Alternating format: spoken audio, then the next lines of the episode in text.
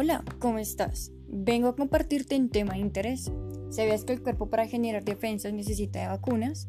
Pues desde el momento en que nacimos no se están aplicando vacunas.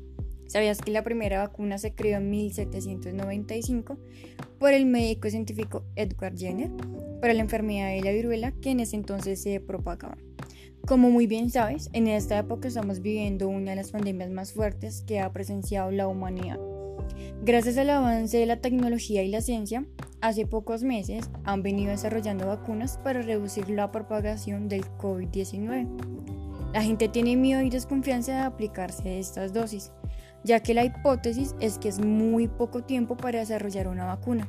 Lo cierto es que la Organización Mundial de la Salud aprobó que estas vacunas, aunque no son el 100% efectivo para la cura del COVID, sí generan anticuerpos para ayudar a tener la muerte por COVID.